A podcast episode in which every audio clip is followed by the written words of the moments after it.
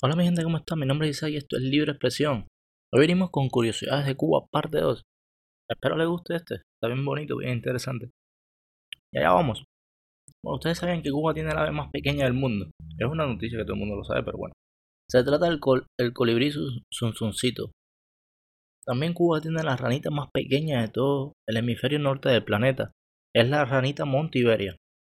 En Cuba está la tercera estatua bajo techo más grande del mundo, es una estatua situada en el salón principal del Capitolio y mide 17.54 metros de altura.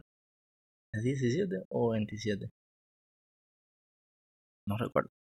Pero bueno, es la tercera más grande del mundo. Y de hecho, está bañada en oro de 24 quilates. Casualmente, adivinen. Se hizo antes del triunfo de la revolución. Por Gerardo Machado. Aunque no se comercializa en la isla, allí nació el ron Bacardí, es el país del Caribe con más bienes catalogados por patrimonio de la humanidad.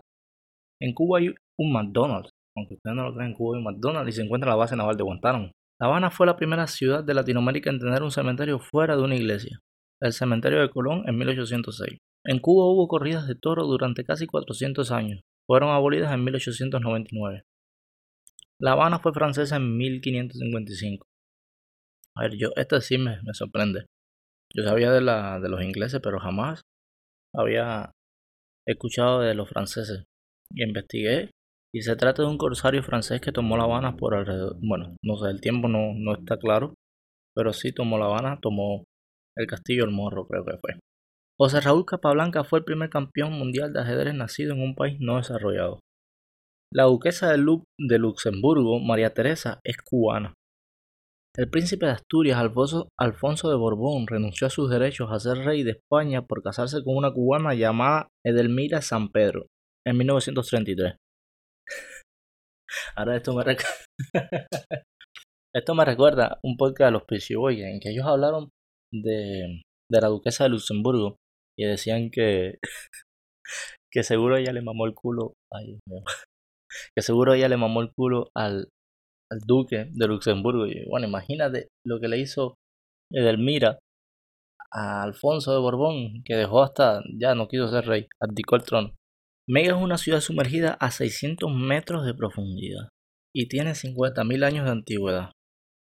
Esta ciudad se encuentra al noroeste del Cabo de San Antonio.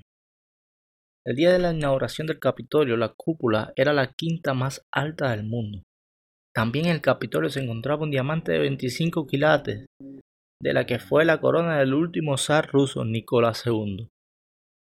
Ahora mismo en el Capitolio lo que se encuentra es una réplica, porque el gobierno revolucionario de Fidel Castro decidió eh, guardar ese diamante en la bóveda del Banco Nacional de Cuba. De hecho, este, este diamante fue robado durante el mandato de, creo que fue Grau San Martín, y luego un año después lo devolvieron. Súper raro la historia del diamante. En Santiago de Cuba se encuentra la casa más antigua de América. Fue la casa de Diego Velázquez y data de 1515. La Marina de Guerra de Cuba hundió el único submarino alemán que se abatiera en el Caribe durante la Segunda Guerra Mundial. El daiquiri es un trago de origen cubano que debe su nombre a una playa ubicada en Santiago de Cuba. La bandera de céspede fue influenciada por la bandera de Chile, Sabes que la bandera cubana es. Bueno, es al revés. Invierte los colores con la bandera de Chile. Ahora mismo no me acuerdo cómo fue la bandera de césped. Los colores como estaban. Pero es invertida los colores de Chile. Y ya unos datos que no son muy populares, pero sí son verdad. Pues Batista era comunista. Y otros datos que no son corroborados. Es que también Fulgencio Batista fue el padrino de bodas de Fidel Castro y Mirta Díaz.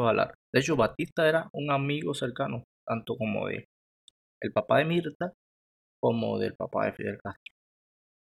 También Batista supuestamente le regaló la suma de mil dólares en la época, que era una gran suma, para financiar la luna de miel de ellos por todos los Estados Unidos, de Fidel y de Mirta. Se dice que Batista le ofreció un cargo a Fidel Castro luego del golpe de Estado de 1952. Pero Fidel Castro aparentemente no quería un cargo en el gabinete de Batista ni quería compartir el premio, él quería el país completo. Y bueno, y esto ha sido todo por hoy. Espero les gusten estas nuevas curiosidades de Cuba y nos vemos la próxima.